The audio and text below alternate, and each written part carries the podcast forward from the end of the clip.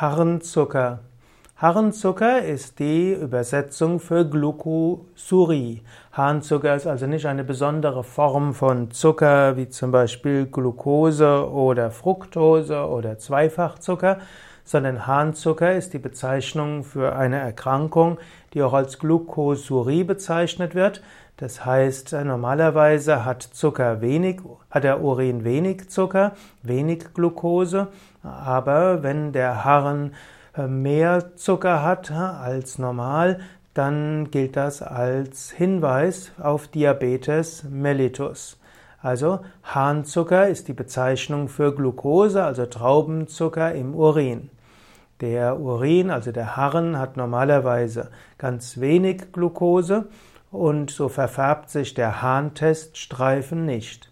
Und dann heißt es, dass der Harntest negativ ist, das heißt normal. Wenn aber mehr als 40 Milliliter pro Deziliter Urin da ist, also mehr als 40 Milliliter Glucose pro Deziliter Urin, dann verfärbt sich der Harnteststreifen und das heißt dann, dass der Urintest positiv ist und das gilt als ein Anzeichen für Diabetes, also Zuckerkrankheit oder auch für Nierenerkrankung. Harnzucker wird manchmal eben der Traubenzucker im Urin bezeichnet. Harnzucker, wenn jemand sagt, jemand hat Harnzucker, dann hat er also Glucosurie.